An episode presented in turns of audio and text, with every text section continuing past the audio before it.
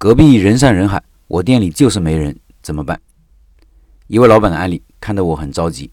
他说：“老张你好，第二次向你提问了，之前没有按照你的建议去做，去年八月份还是做了烧烤，和朋友合伙生意不是很好，合伙人已经退出，现在就是我们店里没有人气，隔壁人山人海，我们这里就是没人。但我们跟客人交流也是说我们的味道也不错，就是没人气，人都往前走，没有意愿进我们店尝试。我们店一开始坐着有客人的话，就会陆陆续续的进人，越是没人就越没人进。隔壁在搞活动。”油焖大虾吃一份送一份，我们店里就没有做任何活动。我在想，是不是要搞点什么活动拉拉人气？不知道大家有什么好的建议？我们是夫妻店，我建议我们也搞活动，然后再加上啤酒免费喝，或者送一箱啤酒。我老公会说做活动也不会有很大的用处，反正就是你说这个他就否定，你说那个他也否定，生意不好，他说的我一无是处，我的那点自信被他打击得一无是处了。他自己又想不出什么办法，他的意思就是要把这个店转出去不做了。但我想，又是烧烤的旺季，再坚持一下，可以到九月份再看看。希望大家给给建议。看到这样的案例，是不是挺着急的？因为答案很明显啊，就是把人气搞起来，无论什么方法都可以。做活动，通过优惠刺激顾客进店，或者跟旅游景点一样门口拉人，甚至请托排队等等，都是办法，都会有效果。只要店里有人了，进店的人就会越来越多，生意才能进入正循环。我是在想，为什么有些时候一些在外人看来很简单的事情？推行起来会那么难，无外乎有两个原因：一是外在的阻力，一个是内心动力不足。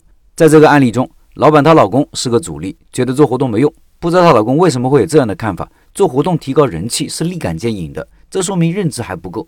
老板本人的立场不坚定，不能坚持主见也是个问题。当自己的老公觉得啥都没用，但又没有办法的时候，就要坚定自己的看法，顶起一片天。缺少行动力也是很多人的问题。当我们迷茫不知所措的时候，要敢于迈出第一步，无论第一步是对的还是错的。这个案例中，两口子起码可以试一试某个活动的效果。如果没有创意，就跟隔壁一样好了，这有多难呢？当然，不是说做了活动就会有生意，生意就可以一直好下去。因为产品、服务、环境等等各种因素，能不能留住人也是个问题。但只有跨出第一步，才会有第二步、第三步，进而看出更深层次的原因。我记得以前举过一个例子。一个人迷失在森林里的时候，总不能站着不动吧？先要掏出手机打电话吧，或者找个高的地方看远处有没有人烟。高的地方往往有信号，或者找个安全的地方落脚，或者找个有水源的地方喝水，甚至顺流而下。最起码要找个空旷的地方看看星星，变变方向。总之，你要跨出第一步。如果未来你有计划要开店，就要去摆个摊，学个手艺，跟开店的人聊一聊，考察考察商圈，去一个店打打工，朋友圈里卖个东西，等等，都是跨出第一步。生意不好，搞个活动，做个海报，发个朋友圈，发张单页，录个抖音等等，也都是跨出第一步。你如果还是啥都不想做，听完这个音频留个言骂骂自己，也是跨出第一步。